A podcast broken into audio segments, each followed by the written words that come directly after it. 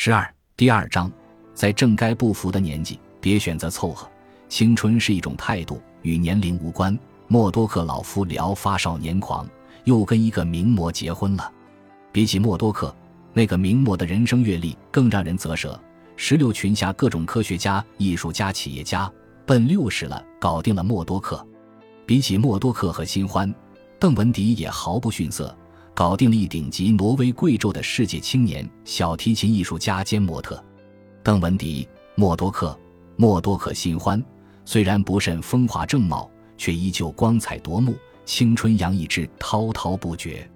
由此，我想到之前有一哥们微信我说，觉得一个姑娘不错。我说追呀，他说算了，我成熟了，爱不动了。聊到其他方面也都是吐槽，基本上给人的感觉就是暮霭沉沉楚天阔。我仔细想了想，说你这不是成熟，你这是早衰。兄弟，那么多人何时等着我们爱，怎么就老气横秋、如意老衲了呢？致我们终将逝去的青春热映时。很多同龄人每天在各种社交媒体上欧亚着招渣，感叹自己的青春已逝。还有人来跟我说，我们的青春都消逝了。另一哥们回：别我们，是你的青春没了，我的可还在呢。我风华正茂，逃之夭夭。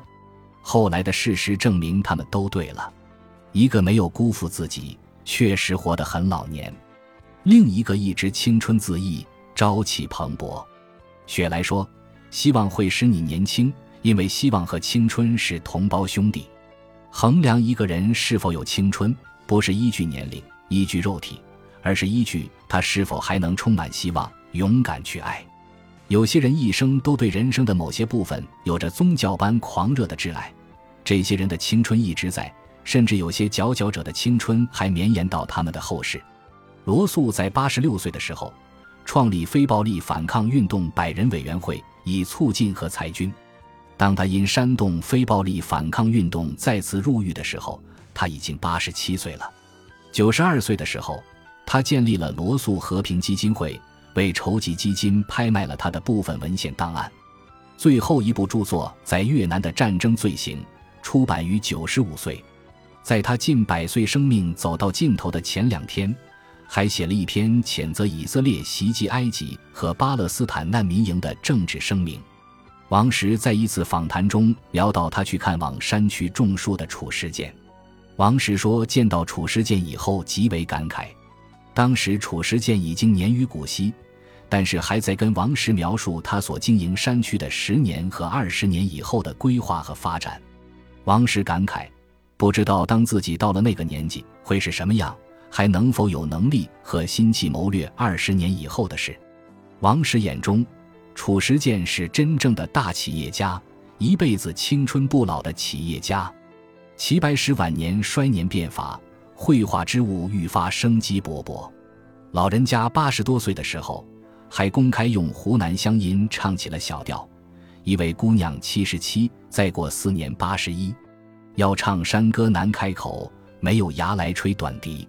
老人家九十岁时看着自己七十岁时做的画，得意地对宾客说：“你们看我年轻时候画的多好啊！”比起齐白石这般写意和烂漫的磅礴朝气，我们很多人和他的人生差距绝非艺术天赋而已。苍龙日暮还行雨，老树春深更护花。他们不年轻时依旧青春，他们从来没有停止对信仰、对事业、对生活的热爱。因为拥有了爱与希望，便拥有了对人生千娇百媚的魅惑的迷恋和奋进，进而青春焕发。无论是赤壁中曹操面对小乔感慨的那句经典的欲望使人年轻，还是爱因斯坦在自行车上欢乐骑乘的照片，都在提醒着我们每一个年轻人：虽然年轻人，却似老同志，何必呢？六十多岁的六小龄童依旧在台上给大家展现四代美猴王的风采。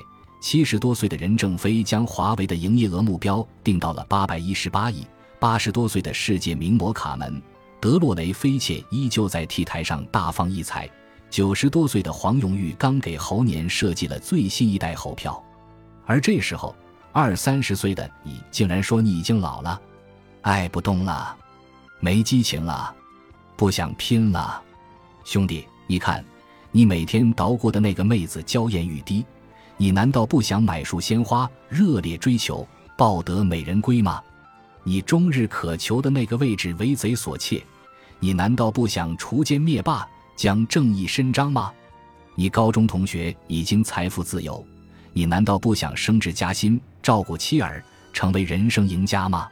姑娘，你想，你迷恋的 miu miu 又出新款了，你难道不想满血工作，买买买，朋友圈晒图吗？你暗恋的男人被那个绿茶婊迷惑。你难道不想婀娜多姿、大显身手，抢回男神扑倒吗？你的闺蜜又去了普吉岛秀恩爱，你难道不想携手老公漫步海滩，满眼诗和远方吗？毕竟才二三十岁呀，在正该奔跑的年纪，你选择了匍匐；在正该求爱的年纪，你选择了闭嘴；在正该不服的年纪，你选择了凑合。于是乎。你终于过上了自嘲的生活，日复一日，盘桓底层，暗淡无光，颜值枯萎。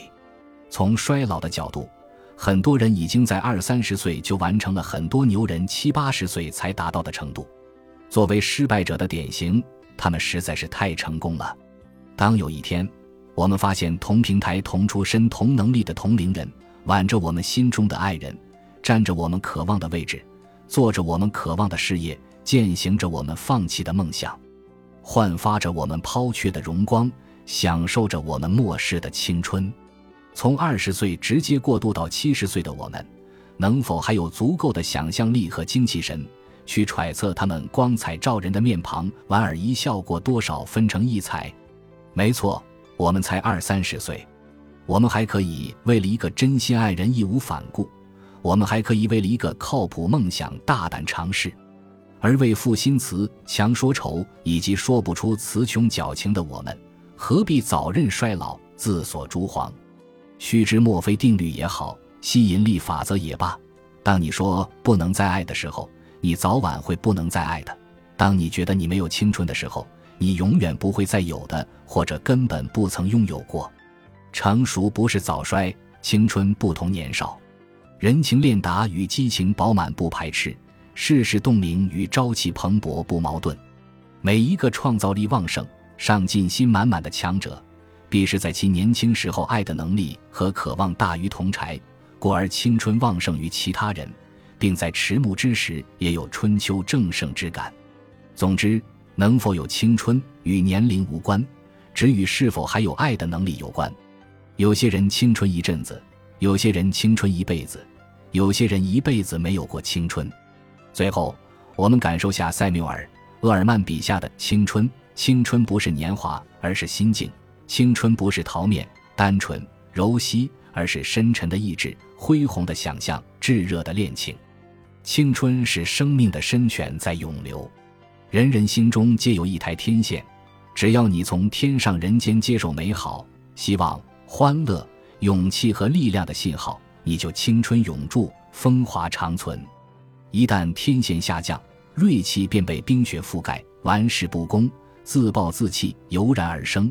即使年方二十，是已垂垂老矣，然则只要竖起天线，捕捉乐观信号，你就有望在八十高龄告别尘寰时仍觉年轻。本集播放完毕，感谢您的收听，喜欢请订阅加关注，主页有更多精彩内容。